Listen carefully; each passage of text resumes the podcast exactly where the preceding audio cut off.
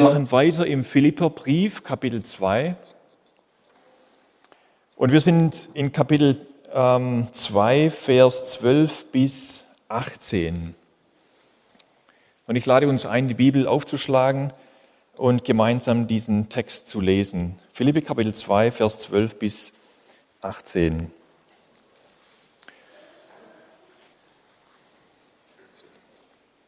Also muss ich hier drücken. Wir fangen mal an.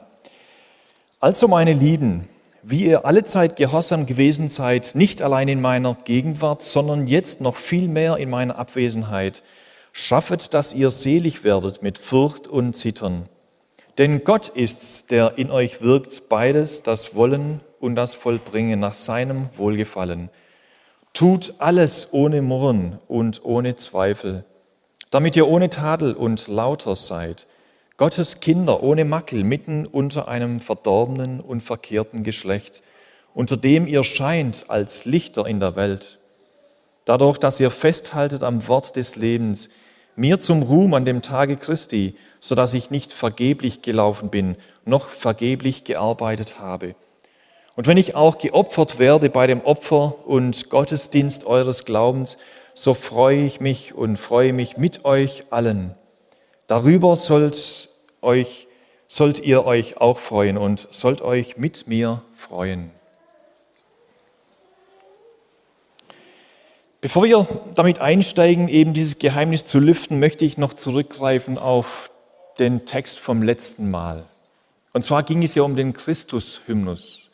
Und das ist so ein Kernstück vom, vom Evangelium oder das Evangelium überhaupt, das Kernstück von der Botschaft, die wir glauben, die wir vertrauen und für die wir auch einstehen. Ich komme da irgendwie nicht weiter. Ihr dürft einfach weitermachen zu diesem nächsten Bild. Dankeschön. Es geht ja eben um das Kernstück des Evangeliums, was wir glauben. Es ist eigentlich wie ein Glaubensbekenntnis. Und ihr seht es auf dem Bild, so ein, wie, wie, wie ein Kreislauf. Jesus, Gottes Sohn, der von Ewigkeit her ist, hat etwas abgelegt in der Herrlichkeit. Und er ist Mensch geworden, auf diese Erde gekommen, Mensch geworden, so wie wir, ans Kreuz gegangen. Und ist wieder auferstanden und wieder zu seinem Vater gegangen. Das ist so, so wie ein ähm, Merksatz oder ein Glaubensbekenntnis. Und die ersten Christen sie zitierten solche Merksätze. Es war für sie Sie haben es auswendig gelernt, schon bevor überhaupt Briefe geschrieben worden sind. So ungefähr 45 bis 50 nach Christus wurden die ersten Briefe ähm, geschrieben. Die Evangelien ungefähr 50 bis 70 nach Christus. Aber bevor überhaupt ein, ein, ein Schriftstück bestand, da wurden schon diese Sätze zitiert in den Gemeinden. Sie haben das auswendig gelernt. Und ich kann mir vorstellen, am ersten Tag der Woche, eben sonntags, da haben sie das einfach wiederholt. Ja, wir glauben an Christus der eben so und so und so diese Stufen durchgegangen sind. Wir werden es nachher kurz anschauen. Es ist eigentlich auch ein Fundament für das, was wir heute auch betrachten von diesem Geheimnis. Und wir haben solche Christus-Hymnusse oder, oder solche ähm, Glaubensbekenntnisse in der Bibel, zum Beispiel 1. Korinther 15, Kolosserbrief, da steht eins, im, im, im Philipperbrief hier oder auch 1. Timotheus. Daran lässt sich eine Lehre messen, an so einem Glaubensbekenntnis. Nun könnte man sagen, ja, das können doch Menschen erfinden oder irgendetwas zusammenstellen. Haben sie auch später die, die apostolische Väter und danach in der Kirchengeschichte gab es immer wieder so Glaubensbekenntnisse und wir, wir lernen das auch im Glaubensgrundkurs. Aber sie stehen auch hier im Wort in der Bibel. Und daran lässt sich eine Lehre messen. Das ist wie der Maßstab. Interessanterweise haben auch die apostolischen Väter eben nach den Jüngern, nach den Aposteln, zum Beispiel Ignatius, Clemens von Rom, Polycarp, der höchstwahrscheinlich ein Jünger von Johannes war, die haben auch Briefe geschrieben. Ihr könnt sie im Internet runterladen, ist sehr interessant. Und da hat zum Beispiel Ignatius von Antiochien im zweiten Jahrhundert, hat er auch so ein Glaubensbekenntnis niedergeschrieben. Und es deckt sich sehr stark mit dem, was wir im, im, im Philipper lesen. Er schreibt zum Beispiel, verstopfet daher eure Ohren, sobald euch einer Lehren bringt ohne Jesus Christus. der aus dem Geschlechte Davids, der aus Maria stammt, der wahrhaft geboren wurde, also ein Mensch, ja, aß und trank, wahrhaft verfolgt wurde unter Pontius Pilatus, wahrhaft gekreuzigt wurde und starb vor den Augen derer, die im Himmel, auf der Erde und unter der Erde sind. Also Augenzeugen haben das gesehen und sie berichten davon. Und er zitiert weiter, der auch wahrhaft auferweckt wurde von den Toten, da ihn sein Vater auferweckte. Denn nach diesem Vorbild wird uns, die wir ihm glauben, sein Vater auch so auferwecken in Christus Jesus, ohne den wir das wahre Leben nicht haben. Ganz kurz zusammengefasst, was glauben wir? Christus Hymnus, ein Bekenntnis. Und das ist der Maßstab. Und lasst uns festhalten an, an, an diesem Maßstab, das Evangelium. Eben er, wie es in Philippa 2, Vers ähm, 6, wie Paulus hier anfängt, der in göttlicher Gestalt war. Das deutet eben auf die Ewigkeit hin, von Ewigkeit her Gott Sohn. Gott von Ewigkeit kommt nun in Menschengestalt. Er verlässt etwas. Und es steht, er, er hielt es nicht für einen Raub. Das bedeutet etwas, das er krampfhaft festhalten musste. Nein, er hat es losgelassen. Was musste er loslassen? Das Leben in der Herrlichkeit nicht seine Gottheit, aber das Leben in der Herrlichkeit, diese Lebensrealität oder Lebensweise der Herrlichkeit im Himmel beim Vater, er legte es ab wie ein Mantel, den er auszog, diesen göttlichen Mantel. Ich habe es versucht zu zeichnen, die goldene Farbe oder die Krone, die er ablegte in der Herrlichkeit. Und zu was wurde dann Jesus? Zu einem Sklaven. Er war immer noch Gottes Sohn, ja, ganz klar aber Gott in Menschengestalt. Und in Jesus erblicken wir das Angesicht des Vaters. Nur durch Jesus erkennen wir, wer Gott wirklich ist. Er hat es uns offenbart. Er sagt ja, wer mich sieht, der sieht den Vater. Es ist eigentlich sozusagen wie ein Sklave. Damals wurden entweder Kriegsgefangene als Sklaven verkauft oder jemand, der hoch, hoch verschuldet war. Er, er wurde dann als Sklave verkauft. Er war immer noch dieselbe Person aber er hatte keine Rechte mehr. Und er wurde angesehen als Sklave. Und so auch Jesus, er kam immer noch dieselbe Person, Gott, aber in Menschengestalt, als Knecht, als Diener. Und die Menschen haben ihn gesehen als Mensch. Und das bezeugt, bezeugt Paulus auch hier, in Menschengestalt. Sozusagen 100% Gott, aber auch 100% Mensch. Eigentlich eine 200% Person. Das gibt es nicht wirklich, ja, mathematisch. Aber deshalb ist es so, so ein Geheimnis, Jesus als Gott und als Mensch.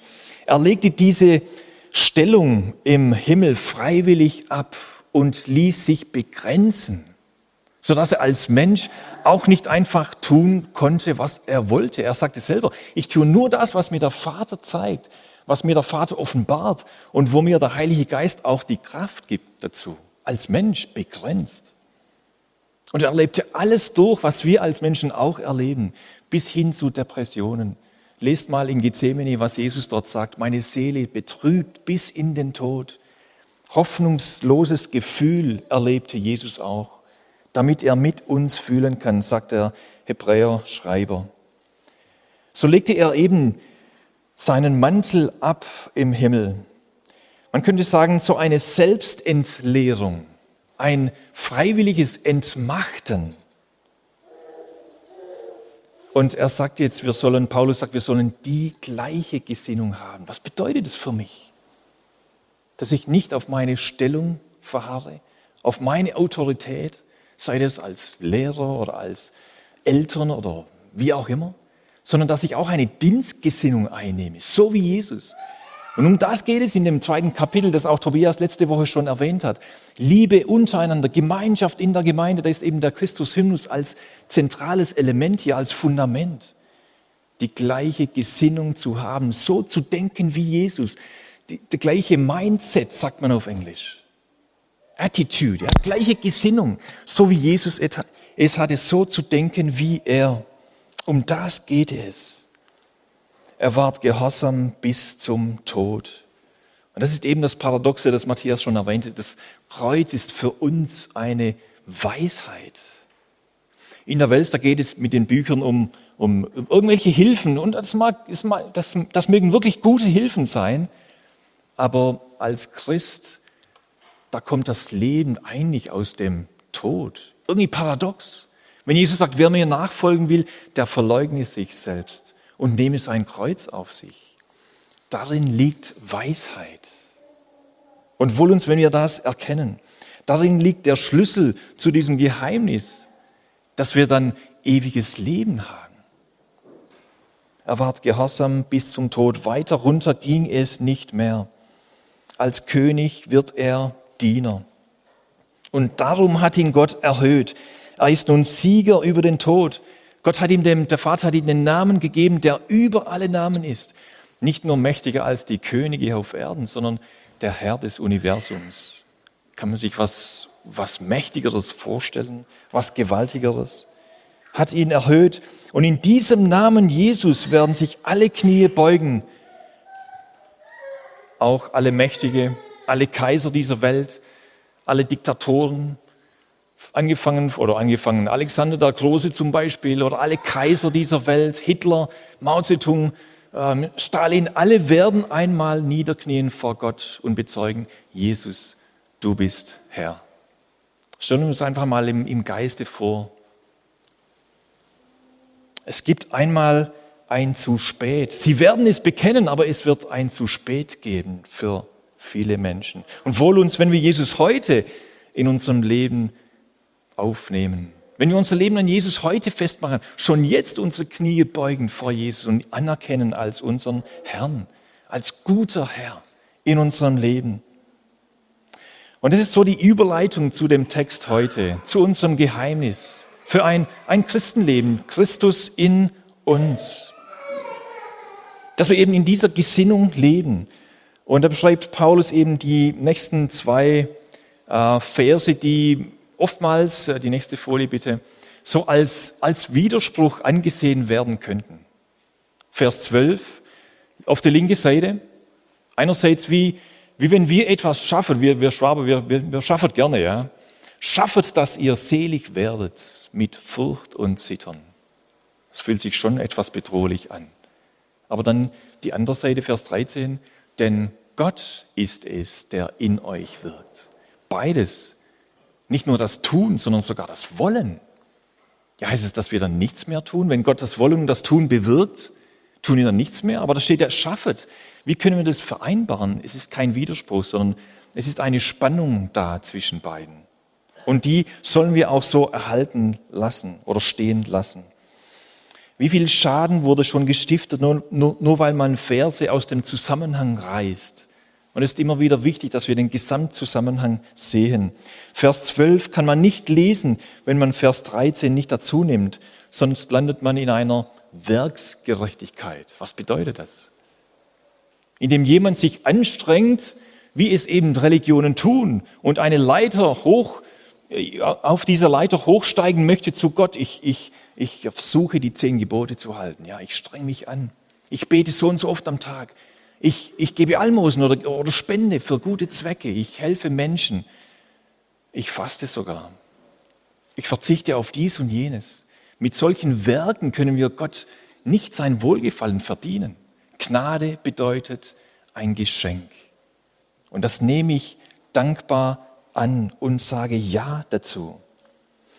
Aber ich denke, Vers 12 zeigt einfach die Ernsthaftigkeit in dieser Sache. Und ich finde, die Überschrift, das ist ja nicht ursprünglich in der Bibel ge geschrieben, aber in der Lutherbibel, da steht als Überschrift Sorge um das Heil.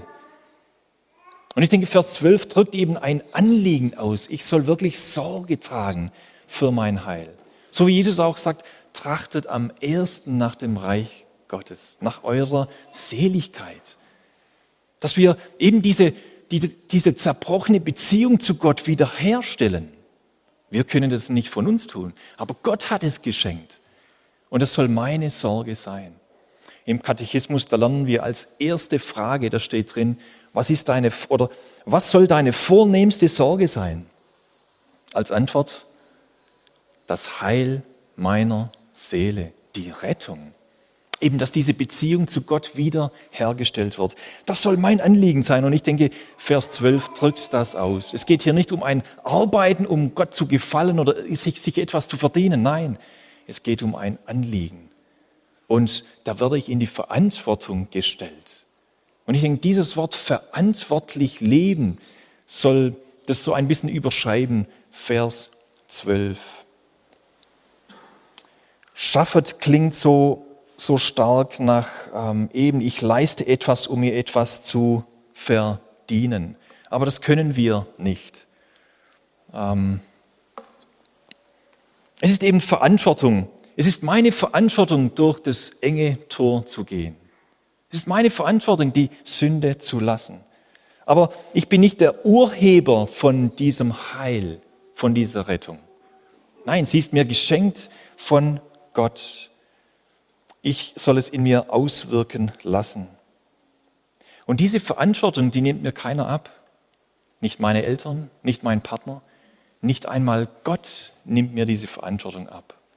Und das ist das Geschenk des freien Willens. Gott erlegt uns vor, Leben und Tod.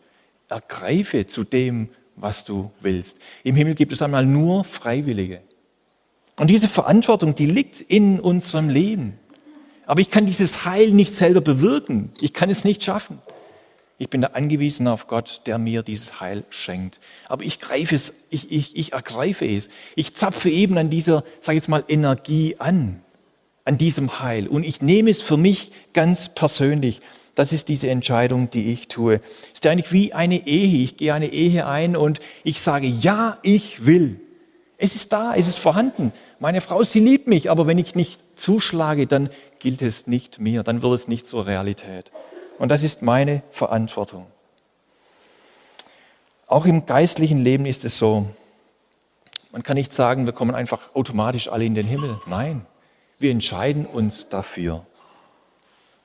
Aber eben, es bedeutet nicht, dass wir unsere Errettung verdienen können. Wir können absolut nichts wieder gut machen, um Vergebung zu erlangen. Erlangen. Es ist alles von Gott geschenkt. Es ist Gnade. Wir sollen aber zu ihm kommen. Wir sollen ihm vertrauen. Wir sollen der Sünde, von der Sünde fliehen.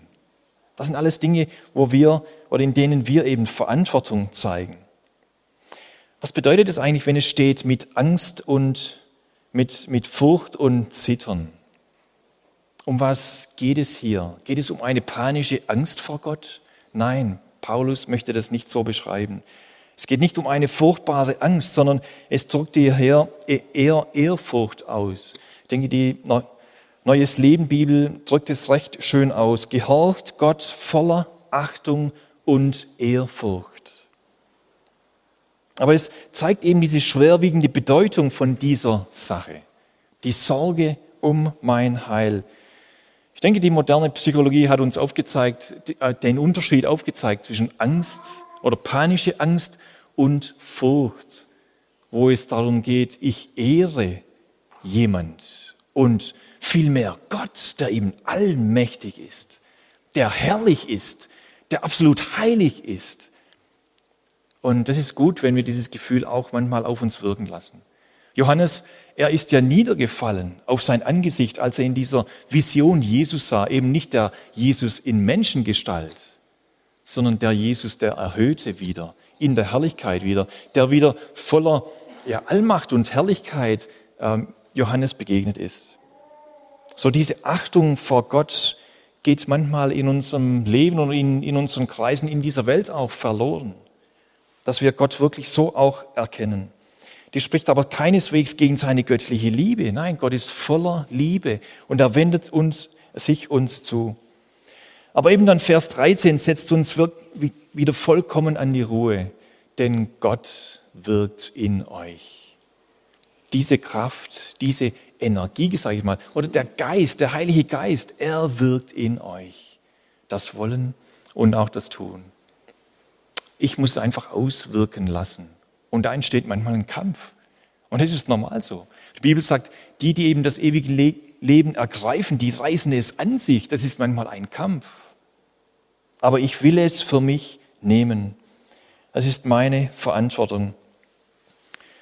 Ich habe etliche Jahre im Ausland gelebt und da kam jemand einmal zu mir, den ich schon lange nicht mehr gesehen hatte.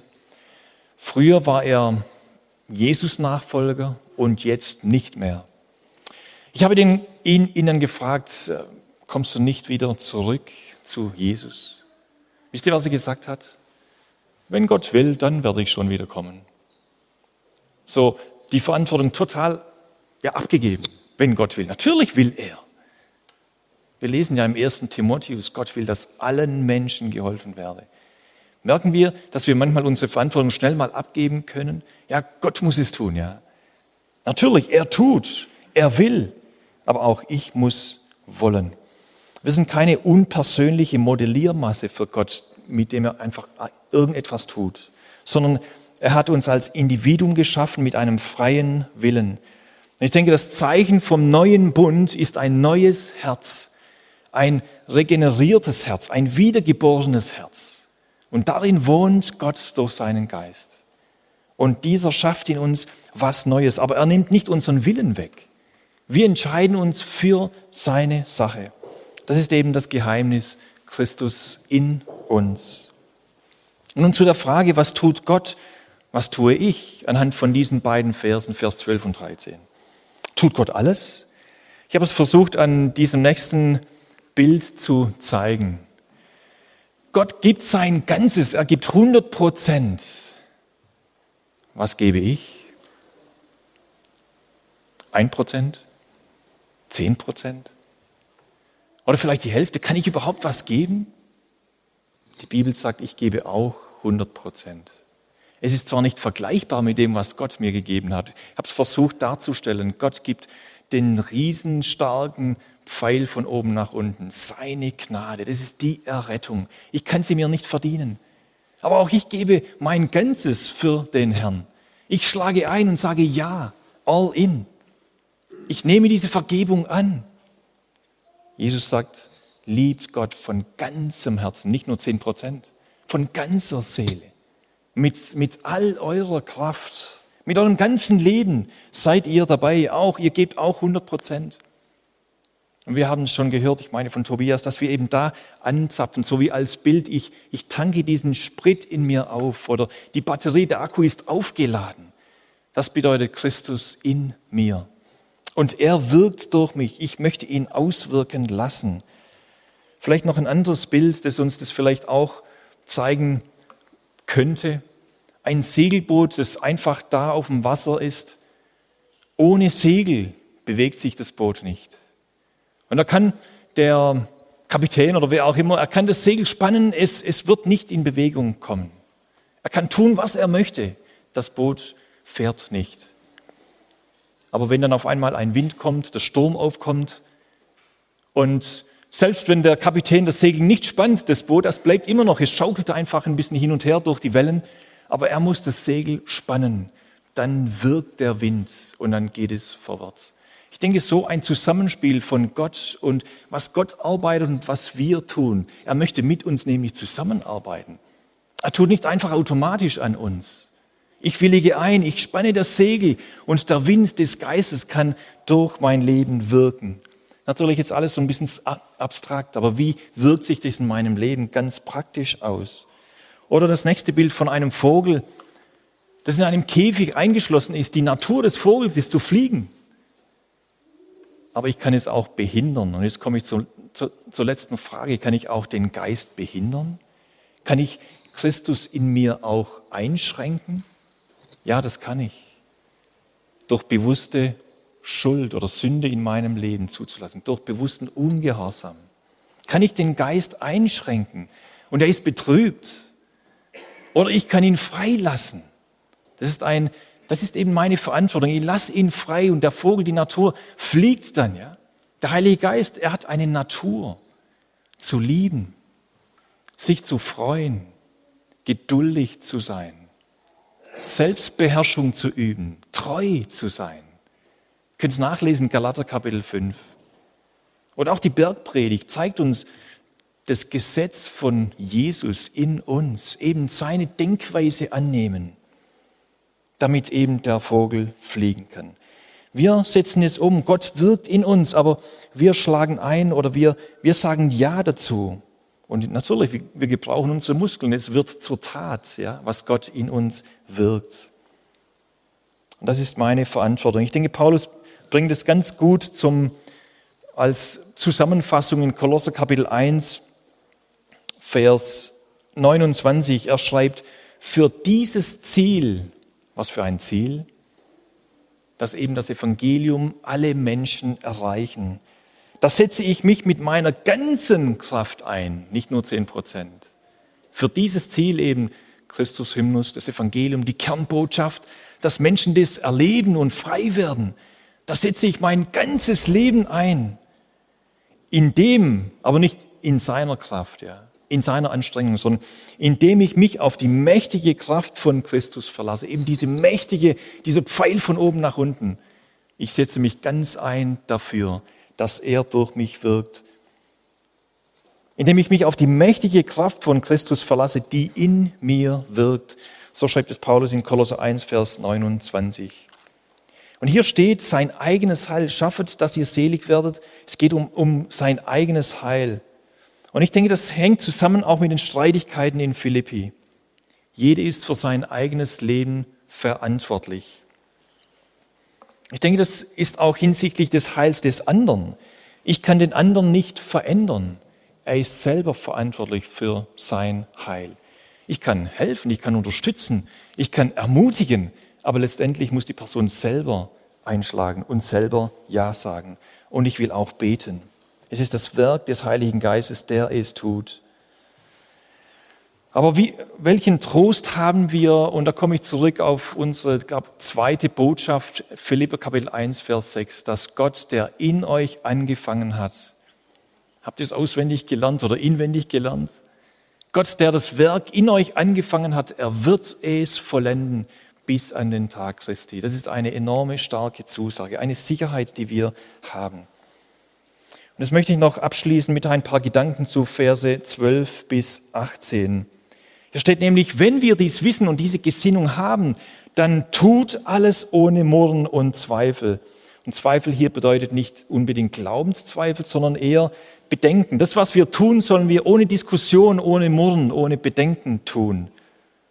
Und auch hier geht es um die richtige Einstellung, um die richtige Gesinnung.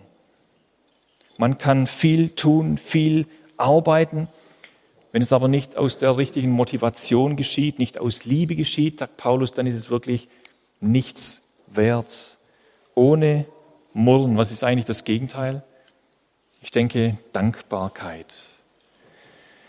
Ich habe mal gelesen, 90 Prozent von dem, wie es uns geht, kommt von unserer Einstellung. Ich gebe das euch einfach mal mit und denkt mal drüber nach. Chuck Swindle sagt es ein Prediger. 90 Prozent von dem, wie es uns geht, kommt von unserer Einstellung. Nur 10 Prozent ist, wo wir keinen Einfluss haben, kommt von außen irgendwie. Vielleicht ist es ein bisschen extrem, aber doch, ich denke, die Bibel bezeugt es auch. Es kommt um die richtige, es, es geht um die richtige Einstellung. Ich habe eine kleine Geschichte mitgebracht. Da war ein König, ist ein Gleichnis. Er ging mit seinem Knecht auf Jagd. Und da wurden sie von einem wilden Tier überfallen.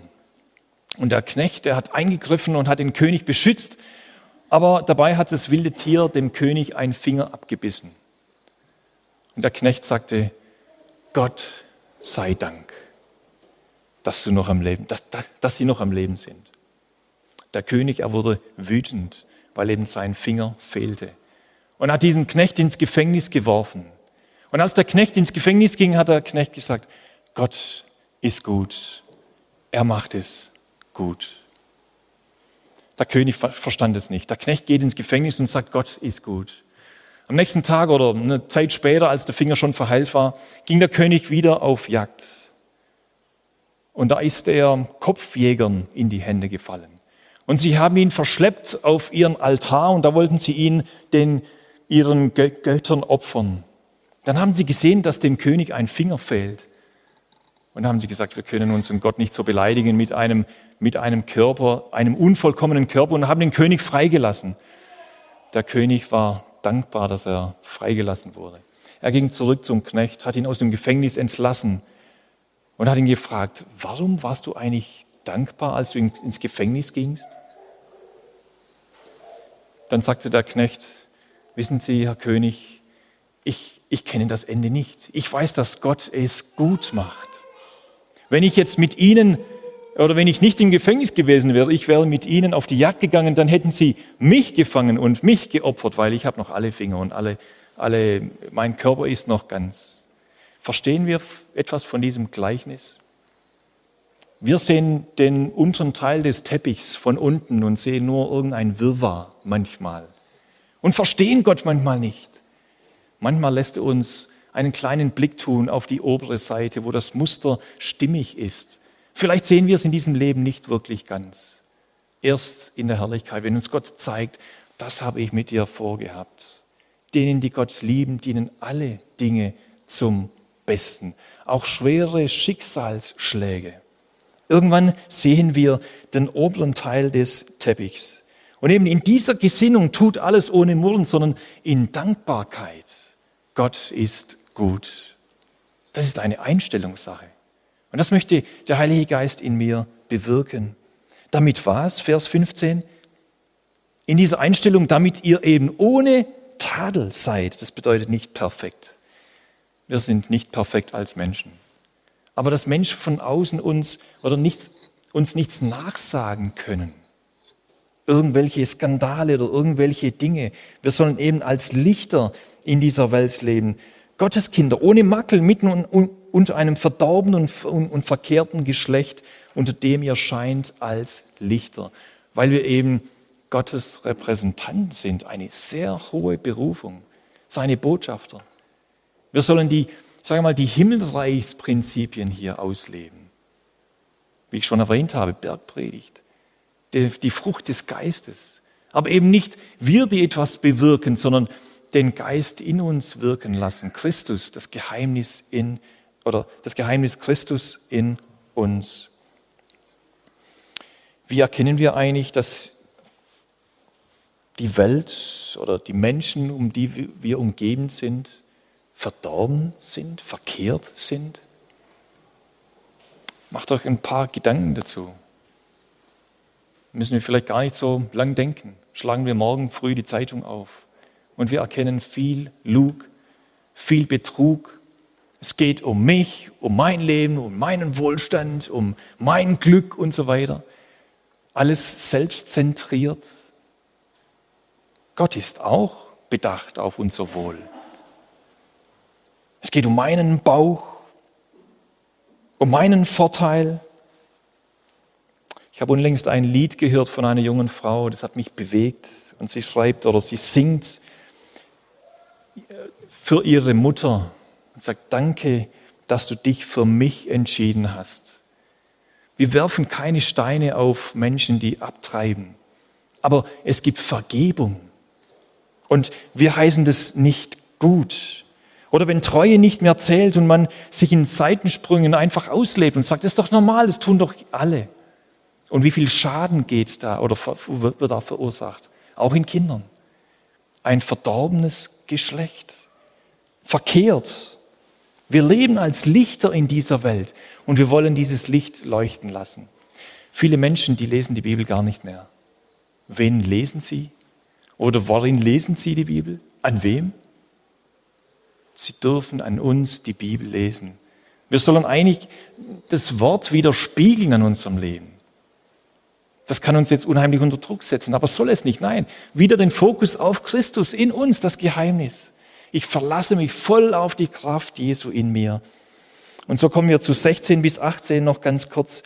Dadurch, dass ihr festhaltet am Wort des Lebens, eben dieses Leben, das Gott uns geschenkt hat, und es, es, es fängt schon an, in, in uns zu, oder aufzublühen. Das unvergängliche Leben. Und er sagt, mir zum Ruhm an dem Tag Christus bedeutet, dass er eben nicht vergeblich gearbeitet hat an den Philippern.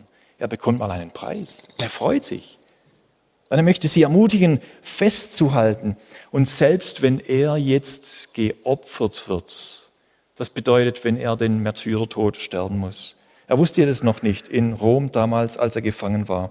Er sagt woanders auch, sei es durch Leben oder durch Sterben, Hauptsache Christus wird verherrlicht an meinem Leibe. Darüber sollt ihr euch auch freuen und sollt euch mit mir freuen. Und das darf auch unser Motiv, unser Anliegen sein, unsere Sorge sein, dass Christus in meinem Leben verherrlicht wird, egal wo es durchgeht. Und da möchte ich einfach nochmal kurz zusammenfassen. Das Geheimnis ist Christus in uns. Was tut Gott? Er hat so viel getan. Was tue ich? Ich greife dazu. Ich sage Ja zu Christus, der in meinem Leben wirkt und der eben sein Leben in mir sich ausleben möchte. Und ich lasse ihn leben in mir und es wirkt sich aus in meinem Umfeld, dass ich eben Licht bin in dieser Dunkelheit, wo Menschen die Finsternis mehr lieben als das Licht. Da wollen wir weiter unser Leben einfach leuchten lassen, damit sie unsere guten Werke sehen und den Vater im Himmel preisen. Ich möchte uns einladen, noch zu beten. Ich bete noch mit uns allen.